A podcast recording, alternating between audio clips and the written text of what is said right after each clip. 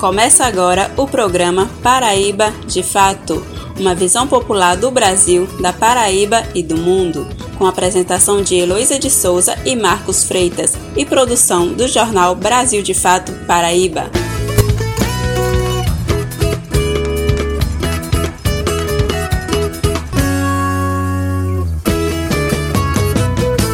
Olá, você que está sintonizado no programa Paraíba de Fato. Eu sou Marcos Freitas e estarei com vocês trazendo informação a partir de uma visão popular da Paraíba, do Brasil e do mundo. Olá, gente! Bom dia! Eu sou Heloísa de Souza e estarei com vocês durante uma hora Fica por aqui que o Paraíba de Fato chegou! Brasil de Fato chegou! Bora escutar! Brasil de Fato chegou! Um programa popular. Brasil de Fato chegou! Bora escutar! Brasil de Fato chegou! Um programa popular.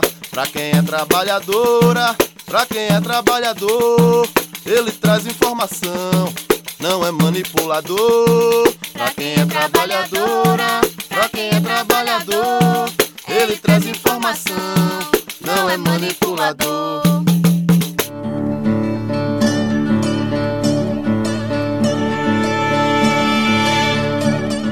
Hoje é sábado, dia 29 de janeiro, e nessa última terça-feira, dia 25, foi o dia do carteiro e gostaríamos de prestar nossas homenagens a toda a categoria. Um abraço, companheiro Tony, um abraço, companheiros e companheiras do Sintect.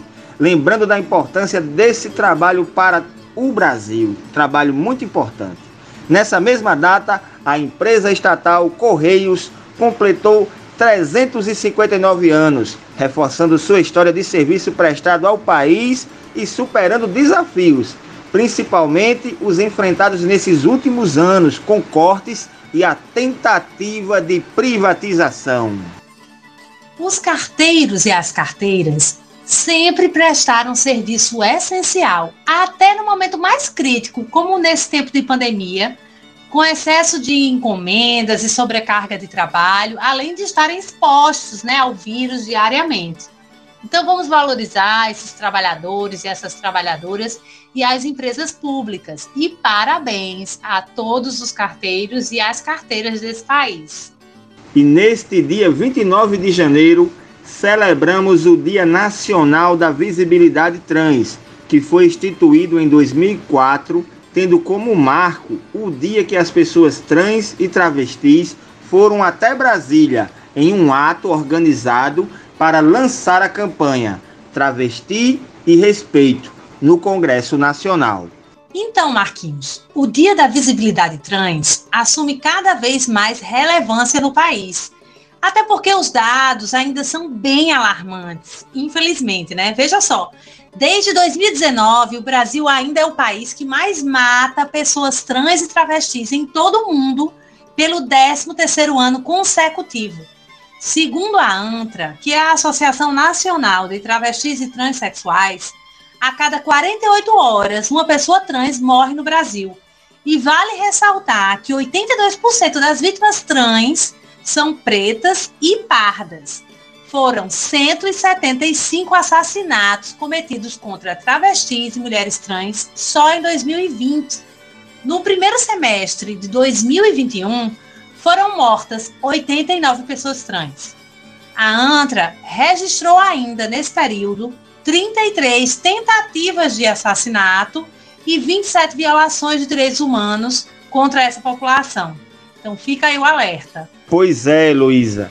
Por isso ainda precisamos de políticas afirmativas que são fundamentais para a garantia de direitos e a busca por equidade. Mas o dia é significativo para a luta de travestis e de transexuais, tanto por seus direitos como pelo respeito às suas pautas e identidades. É também um momento para que essas pessoas possam lutar no combate à transfobia. As denúncias contra as violências aos homens e às mulheres trans podem ser feitas pelo Disque 100, gerido pela Ouvidoria Nacional de Direitos Humanos O serviço é gratuito e funciona 24 horas por dia, inclusive em feriados e finais de semana. Disque 100. E vamos seguir no nosso programa falando de outra data importante celebrada neste sábado. Em 29 de janeiro de 1999, foi fundada a editora Expressão Popular, que é vinculada aos movimentos populares e que produz livros voltados para a formação cultural, científica e política do povo brasileiro. Atualmente, a editora tem mais de 600 títulos publicados em diversas áreas do conhecimento, como política, agroecologia e literatura. E se você quiser sugerir alguma pauta, fala com a gente. É só mandar um WhatsApp para o 99110 4041. Repetindo, 99110 4041. Também estamos ativos no Facebook e no Instagram com um arroba Brasil de Fato PB. Leia as nossas notícias no nosso site brasildefato.com.br. Agora vamos aos destaques deste sábado. Lembrar para não repetir.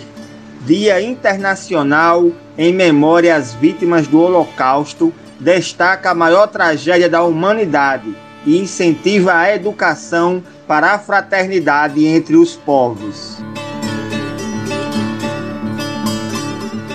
Entrevista. Aline Martinelli, da Associação de Doulas da Paraíba, fala sobre o trabalho da doulagem e sua importância na educação perinatal e no combate à violência obstétrica.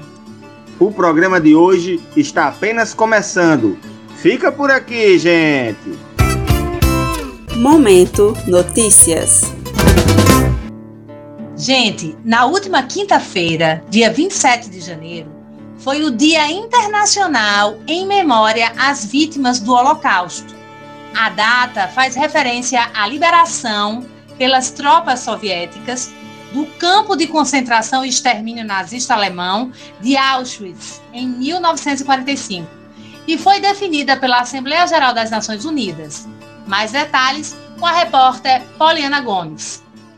O Holocausto foi o extermínio sistemático de judeus na Europa durante a Segunda Guerra Mundial e foi promovido pelo chanceler alemão Adolf Hitler, que fundou o Partido Nazista, considerado de extrema direita. Em 27 de janeiro de 1945, há 77 anos, as tropas soviéticas descobriram o campo de concentração de Auschwitz e, segundo a Unesco, o local foi o maior complexo de extermínio e o maior centro de assassinatos em escala industrial, construído para implementar o genocídio dos judeus na Europa. Por isso que, em 2005, essa data foi instituída pela Organização das Nações Unidas como Dia à Memória às Vítimas do Holocausto. Para falar sobre a importância dessa data e refletir sobre o que foi o Holocausto, o Paraíba de Fato conversa agora com Silvia Tavares, que é mestre em História, Cultura e Sociedade pela UFCG e também professora de História da Rede Estadual de Campina Grande. Durante a Segunda Guerra Mundial, eh, os campos de concentrações nazistas receberam milhares de judeus, né, os quais foram submetidos às mais diversas atrocidades é, servindo de cobaias em experimentos ditos científicos, é, submetidos a trabalhos forçados e exaustivos. Né? Enquanto isso, muitos eram mortos né, na câmara de gás. É, primeiro foram os judeus que viviam na Alemanha, depois, com as conquistas territoriais de Hitler, judeus de toda a Europa foram mandados para os campos de concentração, né, existentes já em muitas localidades. Né? Assim, um dos mais famosos foi o Auschwitz, é, que a maioria dos filmes né, retratam a realidade desse campo de concentração. E aí, com o fim da guerra, né, se aproximando e na iminência da Alemanha perder o conflito, o nazismo ele não abriu mão de concretizar o projeto de extermínio dos judeus, né, classificados pela ideologia nazista de solução final. Então, a SS intensificou o trabalho, né? E as câmaras de gás e os fornos, os fornos crematórios passaram a ser usados incessantemente, né, dia e noite. Então a intenção era não deixar provas do genocídio. Então, é, contudo, né, as forças aliadas, sobretudo as tropas soviéticas, né, estadunidenses, é, conseguiram render as tropas da SS e libertar os judeus que ainda sobreviviam ali, né? E estavam, assim, verdadeiros cadáveres humanos, né?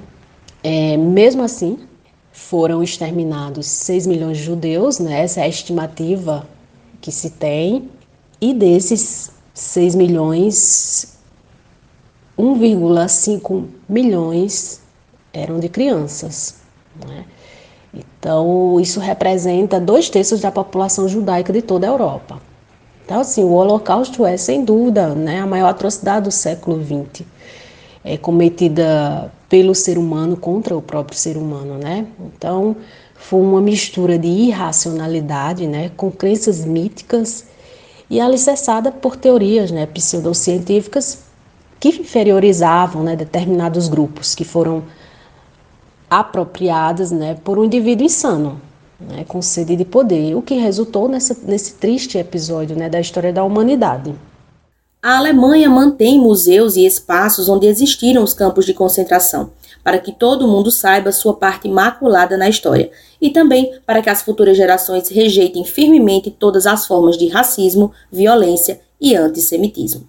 É extremamente importante né, que os chamados espaços de memória sejam criados, né, justamente para nos fazermos refletir sobre os perigos dessas ideologias extremistas né, para a humanidade, é, numa tentativa de educar e sensibilizar as futuras gerações, no sentido de não mais acontecer tamanha brutalidade. É uma característica importante dos povos judeus é que eles são muito influentes no mundo todo, né? E integram grupos de cientistas, pensadores, enfim. E eles investem muito na preservação dessa memória, né?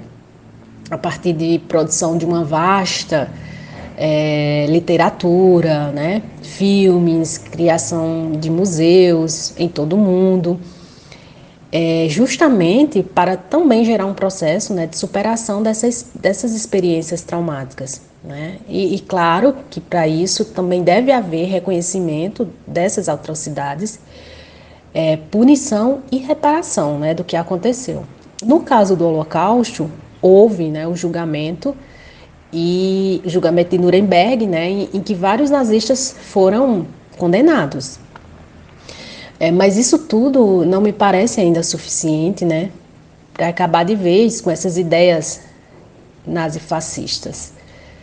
É, de tempos em tempos vivemos uma onda de grupos, né, que se intitula neonazistas e provocam terror, né, com ações violentas contra grupos minoritários, né, e isso é assustador. E aí vemos casos surgirem aqui no Brasil também, né, como esse caso né, do jovem que usava a suástica, né, que é o, um dos símbolos nazistas. Ora, se você usa um símbolo né, que representa uma prática de genocídio né, contra um grupo étnico, isso não pode de forma alguma ser considerado como liberdade de expressão. Né? É um ato, no mínimo, imoral né? E sem dúvida criminoso e deve ser tratado como tal. Né? Por isso que é importante sempre estar lembrando do que se tratou o Holocausto em todos os espaços, sobretudo o escolar e o midiático, né? Que, que seriam aqueles espaços que atendem, né? Principalmente é, a população mais jovem, né? A professora Silvia ainda enfatiza que essas datas internacionais de memórias também nos faz pensar sobre o passado trágico do Brasil, a exemplo da escravidão e da ditadura militar, e como ainda precisamos refletir, dialogar e lutar por reparações políticas e sociais na história brasileira. Muita coisa é, se conseguiu em termos de políticas públicas né, em governos anteriores, mas é importante que se diga, né, que foi é, a partir de muita luta, principalmente dos movimentos negros. Né? E aí a gente tem como exemplo é a Lei 10.639 de 2003, que obriga o ensino da história e cultura afro-brasileira, né? nas escolas, em todo o, o currículo escolar. Né? E também a lei das cotas, né, que tem como objetivo oportunizar acesso né, dos afrodescendentes aos espaços, os quais lhe eram restritos por falta de equidade né, em relação à população não negra. Mas é pouco ainda. Né? O debate ele tem que ser incessante, pedagógico em todos os âmbitos, né? pois ainda convivemos com aqueles que insistem em romantizar a escravização ou até mesmo negá-la, né? como temos visto nos discursos do próprio presidente da Fundação Palmares, um órgão estratégico de combate ao preconceito racial, né, onde o Sérgio Camargo ameniza né, o processo brutal que foi a escravização dos africanos do século XVI ao século XIX.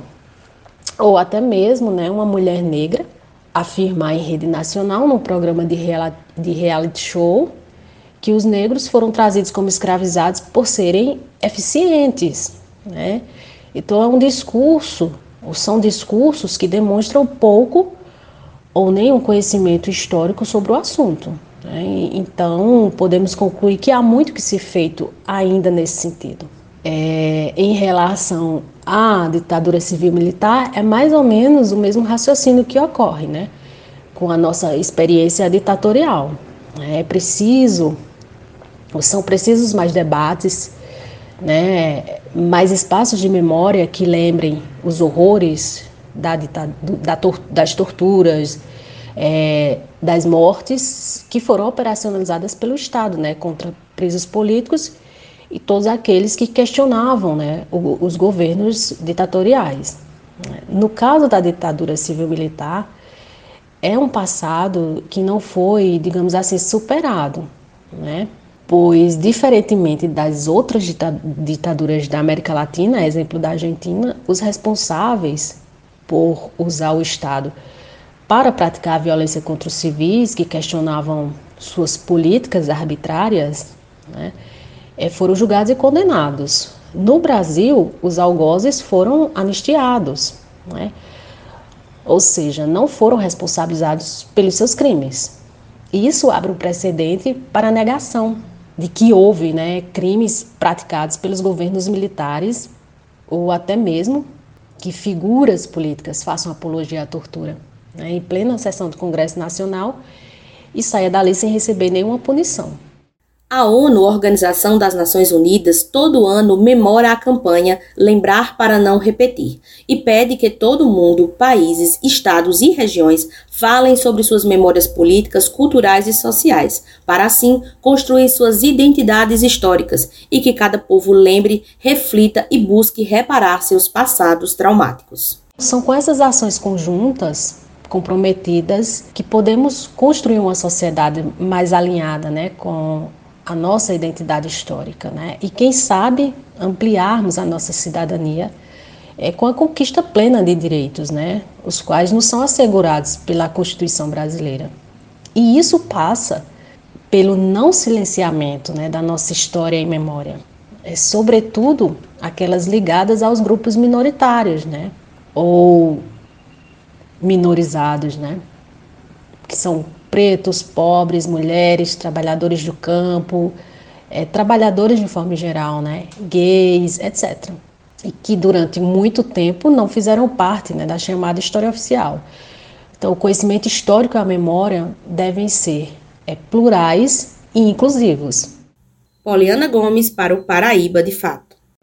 Obrigada, Poliana, pela matéria e agradecemos também a participação da professora Silvia Tavares, da Rede Estadual de Ensino de Campina Grande. E vamos seguindo.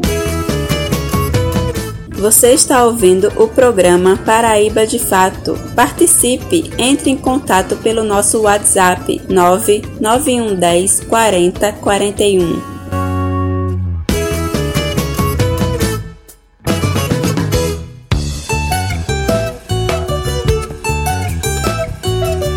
Entrevista do dia.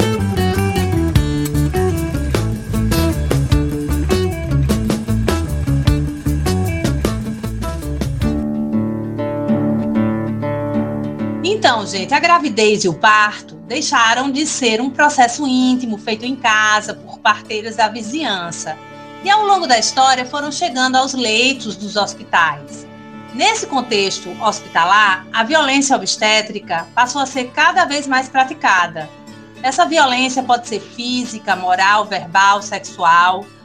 Um exemplo disso são os xingamentos e os procedimentos físicos violentos que acabam transformando o parto em um evento traumático. com o intuito de informar a família dessas violências e proporcionar suporte físico e emocional, as doulas entram em ação. O acompanhamento pode ser feito antes, durante e depois do parto. Para entender mais do assunto, a entrevista de hoje é com a Aline Martinelli, da Associação de Doulas da Paraíba. A Aline é uma doula afrocentrada e educadora perinatal. Vamos conferir a entrevista feita pela repórter Carolina Ferreira. Na entrevista de hoje, vamos conversar com Aline Martinelli, da Associação de Doulas da Paraíba. Bom dia, Aline. Para iniciar a entrevista, a violência obstétrica é um problema muito ocorrente no Brasil Procedimentos como cesarianas eletivas, episiotomia, manobra de cristelé, rompimento artificial da bolsa amniótica são uma realidade, historicamente, como a doula se inseriu no sentido de barrar essas violências. Bom dia, minha gente, tudo bom? Eu sou Aline Martinelli, sou doula, é, atuo na Associação de Doulas aqui da Paraíba e no momento ocupo como secretária.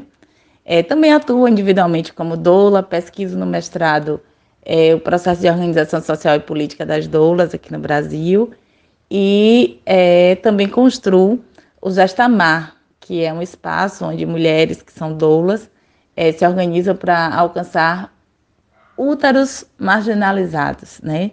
Mulheres que estão na periferia e que não teriam acesso a esse serviço se tivesse que pagar um valor cheio, então a gente faz essa dolagem social.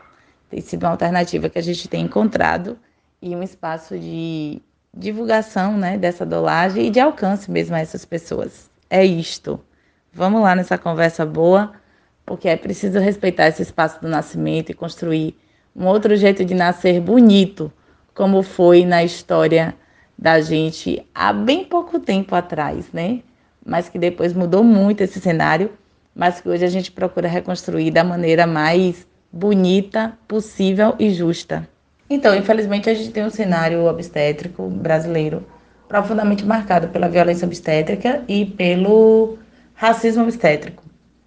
E isso é muito difícil de, de, de lutar, porque é um problema estrutural, né, decorrente dessa sociedade que é capitalista, que é misógina, que é racista, e que quando a gente eleva exaustivamente essa questão da, da misoginia, né, presente nesse cenário, é exatamente essa desvalorização do corpo que gesta, principalmente o corpo das mulheres que gestam. Então, é um modelo de parto profundamente instrumentalizado, intervencionista, né? É, Usa-se muitos instrumentos, né? Quando a gente tem a tecnologia própria do corpo que foi capaz de gestar um bebê, ele é capaz de parir esse bebê. E um, um cenário também é, profundamente marcado pela centralização médica e toda uma estrutura para uma produção em massa, né? Que não respeita o processo fisiológico e o desenvolvimento fluido, né? Desse parto. É, o movimento de doulas, na verdade, um movimento de mulheres, né? Parto sempre foi um assunto de mulheres para mulheres. Isso diz respeito às parteiras mais antigas e somente depois, no século XVII, que os homens puderam ocupar a cena obstétrica. E quando eles fazem isso, eles desprezam o saber daquelas mulheres mais velhas que detinham né, a, o conhecimento sobre o parto, e eles fazem isso sem elas. E para essa compensação, começa a trazer instrumentos, né? Instrumentos bastante absurdos, desde é, navalha de barbeiro, né, como a gente tem na história, até a criação do fórceps, por exemplo.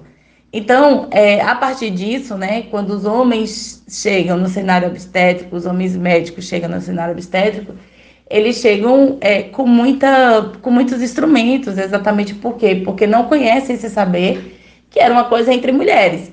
Então, as doulas, na verdade, é um resgate dessas mulheres que atuavam junto com as parteiras, né? A doula era aquela mulher aquela tia mais velha que sabia muito de parto, aquela vizinha muito esperta, aquela comadre, né, que dava um suporte. E aí nessa movimentação é, em torno de um parto mais humanizado, isso dentro do caldo do movimento feminista na década de 80 nos Estados Unidos, a gente tem um resgate dessas figuras que davam suporte a essas mulheres, né? Mas dentro desse processo de desenvolvimento, as doulas foram produzindo seu, seu, seu próprio conhecimento, foram demarcando seu espaço de atuação, foram também se profissionalizando e se articulando dentro dessa onda, né? É uma onda feminista também, é um desdobramento disso. Recentemente, o caso da influenciadora Chantal Verdelho foi assunto nas mídias. Ela relatou a violência obstétrica causada pelo médico Renato Calil e pela sua equipe em ambiente hospitalar. Chantal é uma mulher branca e rica. Por outro lado, os dados demonstram que são as mulheres negras que mais passam por violência obstétrica. Como o trabalho das doulas pode melhorar esse problema estrutural que engloba racismo e violência obstétrica. Então, como a gente sabe, né, é, eu acho bem importante, gente, porque eu também sou assistente social, então eu penso as questões muito mais estruturais dentro da engrenagem da sociedade capitalista e vou pensando os seus desdobramentos. O cenário obstétrico é profundamente marcado pela hiperinstrumentalização.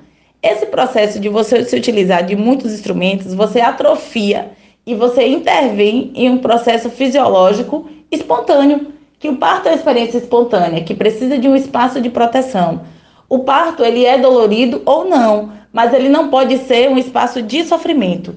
Então, como eu tenho um paradigma de parto aqui no Brasil, profundamente marcado pela centralidade médica, pela hipermedicalização, pelo entendimento de que o corpo gestando, né? O corpo que gesta é um corpo adoecido, um corpo parindo é um corpo adoecido que precisa de hospital. É, como eu tenho é, um processo de hiperinstrumentalização, que intervém no processo de desenvolvimento fluido e natural do parto, com instrumentos que são densos, que cortam, que ferem, que comprometem o próprio é, toda a estrutura né, do, do, do sistema reprodutor feminino, do, do sistema reprodutor de quem está parindo, né? Então, é, essa pessoa, né, apesar de ser rica, apesar de ser branca, vai ser profundamente afetada por essa lógica. Depois a gente tem né, a predominância do, do, do patriarcado na formação médica, né? Além de homens, homens que reproduzem esse machismo, né? Como é que eles olham para essa mulher, como é que eles tocam esse corpo que está ali gestando, como é que eles tocam esse bebê, como é que eles tocam ali as, as, as genitálias, né? Que estão ali. Então, é muito emblemático a gente perceber é, tudo isso. É, a gente sabe que dos diversos lugares, cada grupo vai sofrer um tipo de violência característica. Por exemplo, no cenário obstétrico, todas as mulheres, por exemplo, eu fico, eu fico muito comovida quando eu vejo uma mulher é, gestando, sendo conduzida é, pelos seus obstetras a um parto, a uma cesárea eletiva, por, um, por uma situação que não faz sentido. Entendeu? Então, ela está sendo conduzida a uma violência né? Porque ela não tem conhecimento.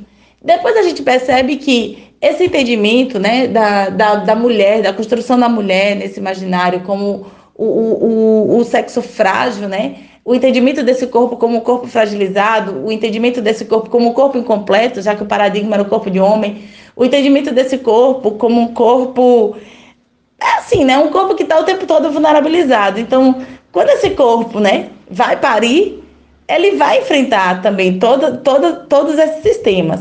É, e aí a gente tem uma diferença, por exemplo, as mulheres brancas elas vão sofrer violência obstétrica é, pelo, pelo alto índice de intervenções, por exemplo.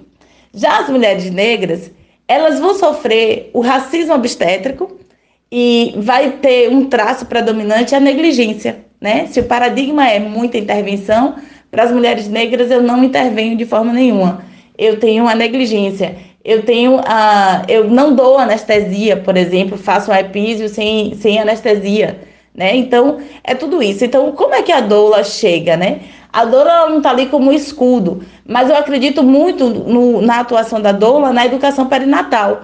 Quando a gente constrói junto com essa mulher, junto com essa pessoa que está gestando, a gente constrói junto o plano de parto, que é um documento muito importante que é anexado ao prontuário a gente constrói o modelo de parto que ela quer, o modelo de parto que ela acredita, a gente, né, constrói esse, essa crença junto com ela da potência que está inscrita no seu próprio corpo, esse corpo que foi capaz de gerar, que também vai ser capaz de parir. Então, esse processo de empoderamento se dá pelo conhecimento, né? Pela partilha do conhecimento. E aí eu acredito muito na dolagem nesse, nesse, nesse lugar né, da educação perinatal e também ali, quando ela pode estar junto com essa pessoa que está parindo, dando suporte, dando atenção, disponibilizando cuidados, massagens, que é o que a gente, o que a gente chama de métodos não farmacológicos para alívio da, alívio da dor.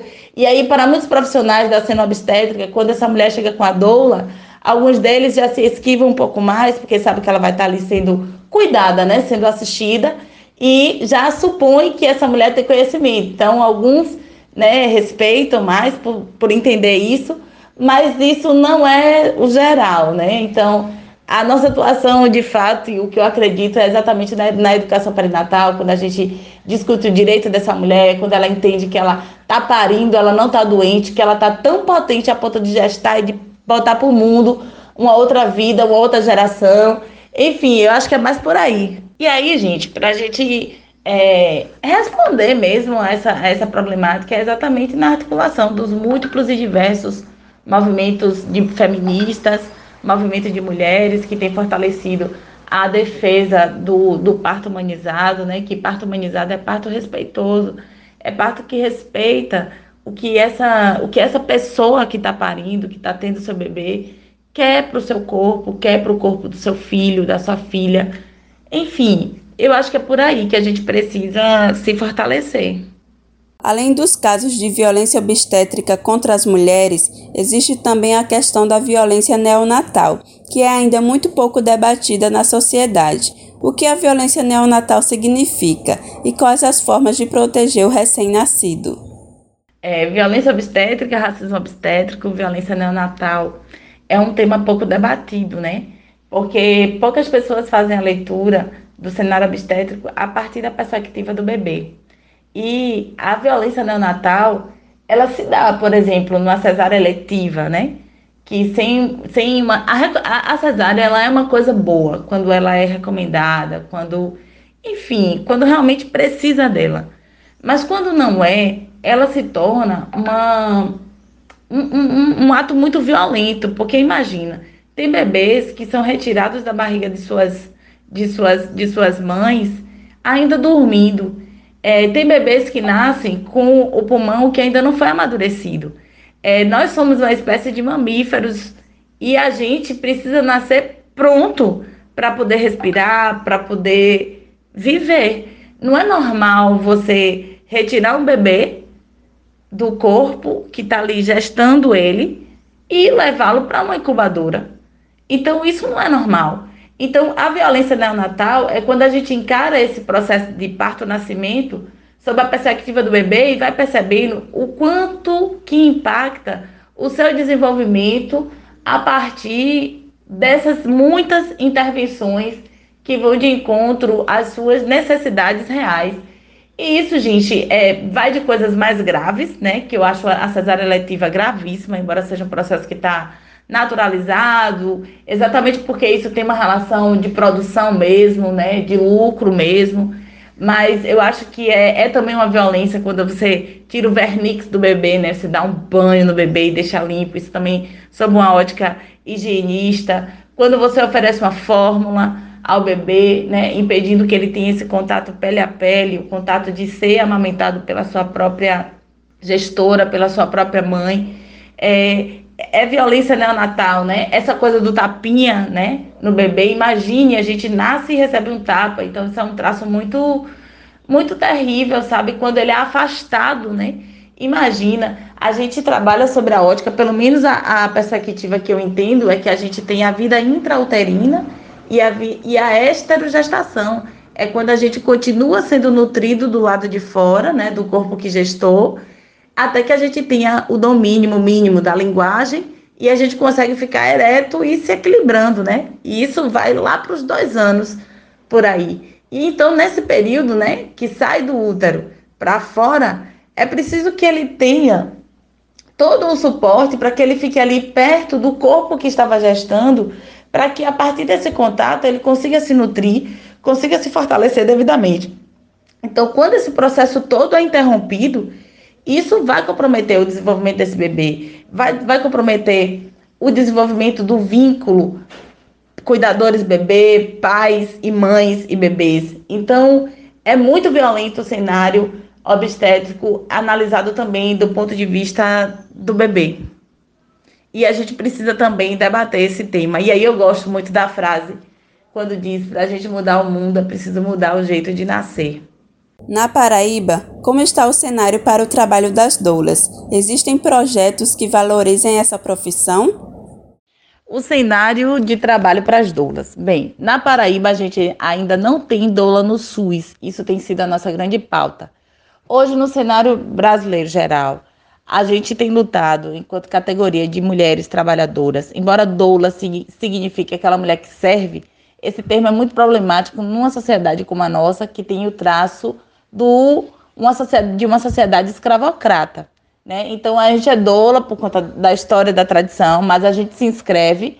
Pelo menos eu me auto-reconheço, eu e um grande grupo das doulas, me auto-reconheço como doula trabalhadora. Apesar disso, a gente ainda não tem um espaço na cena do na cena pública, assim, no SUS. A gente ainda não está lá atuando aqui na Paraíba. Tem outros estados que já atuam, sabe? Mas a gente ainda não tem esse espaço é, institucional. Paralelo a isso, a gente tem outros espaços. Por exemplo, o Gestamar tem sido uma alternativa da gente trabalhar e fazer com que a dolagem chegue para as mulheres de periferia, para pessoas que estão na periferia que gestam né? Então, que não consegue pagar o valor cheio. Então, assim, o mercado de trabalho para as doulas é um mercado bom, sabe? Mas a gente que tem outros compromissos, né? É, compromissos societários, compromisso com a humanização do parto, para que seja para todas as pessoas que parem, para todas as pessoas que gestam, sabe? Então a gente tem esse compromisso de atuar, né, no individual, porque a gente precisa pagar nossas contas, mas também de colaborar quando a gente faz grupos como Gestamar e outros, acho que tem também a Ciranda das Doulas, que são mulheres que têm se articulado para poder fortalecer seus trabalhos e fazer com que a dolagem chegue para muitas outras mulheres. Mas ainda assim é um desafio, por quê? Porque como a gente atua também no espaço institucional, a nossa chegada no cenário da equipe que trabalha com a obstetrícia ainda gera muitos questionamentos em alguns espaços. Agora, na pandemia, a gente sofreu muita resistência para a gente poder atuar. A Associação de Doulas da Paraíba atua desde 2015. Você poderia falar qual a principal função da associação? A associação tem sido o um espaço de fortalecimento da nossa categoria. Por quê? Porque é na associação que a gente cria as nossas alternativas para driblar um sistema que não tem muitas vezes nos acolhido, né, nos hospitais. Então a gente tira comissões que vai nessas instituições, fala da nossa atuação, fala do que é que a gente vai fazer lá e o porquê da importância do nosso trabalho. Então a associação tem esse viés, tem também o viés formador, né? Porque a gente está sempre propondo alternativas de formação continuada. Tem o viés político também, a gente ocupa cadeiras importantes aqui nessa perspectiva de investigação de como está o cenário obstétrico, na implementação de projetos também na área da, de saúde da mulher. Então a gente ocupa também essas cadeiras no conselho e também se articula enquanto movimento social de mulheres que lutam pela humanização do, do parto. Então, a associação tem sido esse espaço. E dentro disso, e aí eu já faço a merchandagem, a gente tem lá a aldeia matrística, né, que você pode visitar, você pode... Tem muitas doulas que oferecem outros serviços alternativos de massagem, é, é, pré-natal coletivo, né? formações para, para, para famílias que estão gestando, para casais que estão gestando. Tudo isso tem acontecido nesse espaço através da, da associação. Mas é através da associação que a gente tem fortalecido muito a nossa categoria, galgado postos de trabalho, trabalhado em parceria com a Secretaria de Saúde da Mulher, é, promovendo curso, promovendo formação, procurando estratégia de fortalecimento das douras que já estão atuando, pensando também a alternativa de formar outras douras, de fortalecer aquelas que já, já atuam e, enfim, promover todos esses espaços. E é isso, minha gente. Tenha uma doula para chamar de sua, você que tem aí uma amiga que está gestando, fale desse trabalho que é tão importante, sabe? E tem sido uma caminhada bonita. É uma caminhada dura, mas eu digo, é uma caminhada que a gente faz com chás, com escaldapés, com massagem, com afeto, com amor mas ainda assim não tem sido fácil a nossa caminhada, mas um bocado de mulher junta é capaz de, de, de mudar esse quadro e a gente ter um espaço respeitoso para trazer nossas crianças para esse mundo, tá bom? Muito obrigada. E é isso, segue lá esses arroba, arroba da Associação de Doulas aqui da Paraíba. Tem também o meu arroba Aline Martinelli, tem o arroba do Jastamar, que são espaços que a gente tem atuado, e também o da aldeia matrística, né? E também tem outros movimentos. Quando você descobre o Instagram, você vai achando também outros, e a gente vai fortalecendo aí essa pauta. Um beijo para todas as pessoas. Obrigada, Aline, pelas informações e contribuição. Carolina Ferreira, para o Paraíba de Fato. Obrigado, Carolina, e obrigado, Aline, por aceitar conversar com o nosso programa. A base de tudo é a informação. É muito importante não normalizar a violência obstétrica e também voltar a olhar para a criança que acabou de nascer com muito carinho e cuidado. Fiquem atentas aos seus direitos. Conheça a Lei número 11.108 de 2005, que é a Lei do Acompanhante. Ela garante às parturientes o direito à presença de acompanhante durante o trabalho de parto, o parto e o pós-parto imediato, no âmbito do SUS.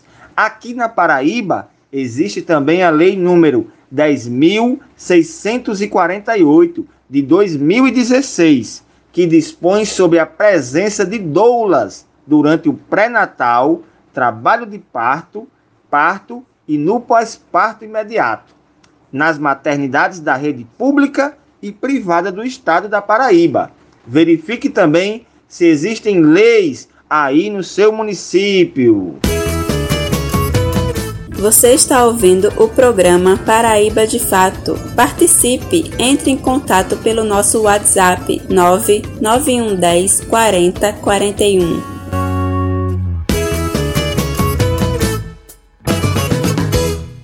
E agora é a vez do comentário da economista Ana Cristina. Ela vai falar um pouco dos desafios para a economia em 2022 e os mecanismos para a melhora da situação econômica do país. É com você, Ana Cristina. Olá, ouvintes do programa Paraíba de Fato. Hoje vamos falar um pouco sobre desafios e algumas expectativas para a economia brasileira em 2022. Bom, infelizmente, né, as expectativas para a economia neste ano não são muito boas. Teremos um crescimento nulo, né, um crescimento, o PIB vai crescer a taxas muito baixas, ou seja, taxas muito próximas a zero. Então, não gostaria de começar esse comentário com uma notícia ruim mas infelizmente as expectativas para a economia de 2022 não são muito boas. Bom, escolhi quatro tópicos para falar bem rapidamente hoje aqui, que será desemprego, inflação, defasagem salarial e o setor externo. Bom, sobre o emprego e desemprego, alguns comentários acerca das novas formas de trabalho. Os trabalhos estão se modificando muito com a pandemia. O teletrabalho, é, o trabalho home office se tornou muito comum. É preciso também que a legislação trabalhista acompanhe isso. Formalidade tem sido uma realidade cada vez mais presente no Brasil. E junto com isso, a precarização, a falta de, de fiscalização, a falta de assistência a esse tipo de trabalho tem sido muito presente. Né? O trabalho por aplicativo, esse não vínculo com a empresa, é preciso que isso seja estudado, que isso seja colocado em pauta no, no governo. E as taxas de desemprego, infelizmente, vão continuar ainda muito altas, pois a economia está estagnada. Com a economia estagnada, ah, o empresariado não investe, também com os juros muito altos, que eu vou falar já já, é, o empresariado não investe, não gera novos empregos. Mudando para o tópico da inflação, né? É, alguns economistas acreditam que ela pode cair um pouco pouco, mas a expectativa é de que ela continue ainda muito alta. Vai continuar ainda maior do que o teto que é previsto pelo governo para o ano de 2022. E ela vai estar presente principalmente na energia elétrica e no combustível. E como eu venho falando aqui nos programas, quando há um aumento no preço do combustível, pode-se esperar que vai ter também um aumento no preço dos outros bens pois as mercadorias são transportadas no Brasil através das rodovias, basicamente 100%, tudo é transportado através dos caminhões, das carretas, e aí utiliza-se o combustível. Então, se há um aumento no preço do combustível, há também esse efeito no, nos outros bens que chegam até a gente. Bom, e aí sobre a defasagem salarial, né? É, os salários eles estão sendo reajustados numa porcentagem que é muito abaixo da porcentagem da inflação. E aí isso faz com que haja uma perda no poder de compra das famílias. Ou seja, a gente percebe que tem um reajuste nos, nos salários, só que esses reajustes eles são menores do que o aumento na inflação. Isso faz com que a gente não consiga comprar mais a quantidade de coisas que a gente comprava lá atrás, lá em 2012, 2013. Mesmo que o salário era menor lá naquela época, né? O salário era mais baixo, só que a inflação não era tão alta, então a gente tinha um poder de compra muito maior e a situação econômica do país também estava muito melhor. Bom, e aí para o setor externo, né? A expectativa que há para 2022 é de grandes incertezas. Se há muitas incertezas na economia doméstica, principalmente por ser um ano eleitoral, há também essas incertezas na economia mundial. Né? E uma possível desaceleração na economia chinesa pode trazer alguns problemas na comercialização do setor externo do brasileiro, porque o Brasil é um grande, é um grande comerciante com a China, tanto exportador quanto importador. Então isso influencia Bom, e aí você pode perguntar, né, quais são as possíveis soluções. Então, a macroeconomia é muito complexa, né? Preciso que haja um estudo muito aprofundado, são muitas variáveis. E então, eu acredito que o primeiro de tudo que tinha que ser solucionado é o fim do teto de gastos. O, o teto de gastos ele foi aprovado em 2016 para ficar aí com a vigência por muitos anos, mas ele precisa acabar. Né? O teto de gastos ele fez com que as desigualdades sociais e econômicas se aprofundassem ainda mais, porque o é, ele só fez com que o teto de gastos fez com que o governo barrasse o investimento no setor público. Então parou com obras, ele parou com, não ampliou os programas sociais, veio uma pandemia em que muita gente entrou, né, teve fome fome, é, passou por muitas necessidades, perda de emprego, e ele não agiu. E ele também acabou com os projetos de habitação social e tantas outras coisas que favorecem o povo brasileiro. E um outro problema também que tem acontecido é os juros, né? Os juros estão muito altos. O governo tem tentado utilizar essa estratégia de aumentar os juros com o objetivo de reduzir a inflação. Só que a gente percebe que isso não está acontecendo. E não está acontecendo porque há um erro de leitura quanto à origem da inflação. Né? Os preços aumentam por vários motivos, né? são várias coisas. Só que eles acreditam que a inflação está alta por um desequilíbrio na oferta e na demanda né, do, dos bens. Só que não é isso que está acontecendo. Então, por um erro de leitura, ele aplicou uma política econômica que tem, que tem dado errado. Né? Não está acontecendo, a gente não percebe a, a inflação diminuir, apesar dos juros estarem cada vez mais altos. Como eu falei no programa anterior, o que, tem, o que tem produzido uma alta inflação, né, um dos motivos para aumento dos preços é justamente a pressão dos custos. Os custos para produção estão muito altos também, e isso também é em relação ao comércio exterior, isso também influencia. Então, ele está tendo uma leitura errada acerca da inflação e está aplicando uma política que não está resolvendo, e só está piorando, cada vez mais levando a economia brasileira para o fundo do poço. E aí os juros altos ele é ruim para as famílias, porque as pessoas querem comprar e os juros do cartão de crédito, né, tá cada vez mais alto. É ruim para as empresas que querem expandir seus negócios, querem fazer um empréstimo, querem contratar, querem ampliar e elas não, não percebem um bom momento para fazer isso, porque com os juros altos não favorece. Bom, por hoje é isso, fizemos esses comentários. É, em breve voltarei com mais comentários acerca da economia. Um abraço, até a próxima. Obrigado pela participação, Ana Cristina. Os desafios para a economia são enormes. A situação das famílias brasileiras com o desemprego, caristia, é muito problemática. O cenário não está muito propenso para melhorias ainda este ano. Esperamos os próximos comentários sobre a economia aqui no nosso programa. Hora de esporte.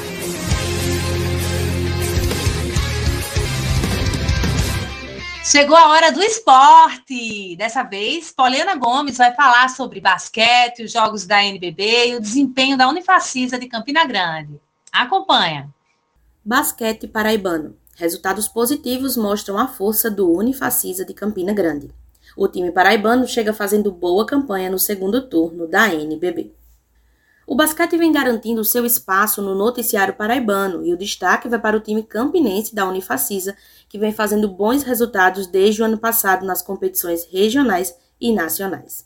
Nesta última semana, o basquete Unifacisa voltou às quadras para o início do segundo turno da temporada da NBB.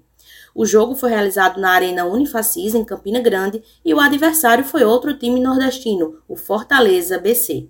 Como sempre, a torcida campinense fez a maior festa e embalou a noite do time paraibano, que saiu vitorioso da partida por 95 a 68 pontos, sendo quase 30 pontos de vantagem para os campinenses. Os destaques do jogo ficaram por conta dos jogadores Crescenzi, que fez 20 pontos, Gaskin com 15 pontos, 6 rebotes e 6 assistências, Antônio com 16 pontos e 4 rebotes, Ubner, que fez 16 pontos e 7 rebotes, e Kubilan com 12 pontos e 5 assistências. Foi uma vitória importante que mantém a Unifacisa na quinta colocação geral da NBB e já classifica para os playoffs. O próximo jogo do time paraibano será somente no dia 5 de fevereiro e será fora de casa contra o São Paulo, no Morumbi. Basquete na Paraíba. Ano passado, com a realização dos Jogos Escolares Brasileiros, nós percebemos o quanto de potencialidade de atletas e modalidades temos em nosso estado. E o basquete é um destaque. Jovens de escolas públicas e privadas mostraram que é preciso voltar o olhar para outros esportes, como basquete, vôlei, artes marciais, a Paraíba se destacou nas Olimpíadas e Paralimpíadas de Tóquio, nos Jogos Escolares Brasileiros, nos Campeonatos Nacionais de Vôlei de Praia e também na Liga Brasileira de Basquete. E com isso fica a afirmação que temos muito a oferecer e também a fazer para que o cenário esportivo paraibano cresça ainda mais.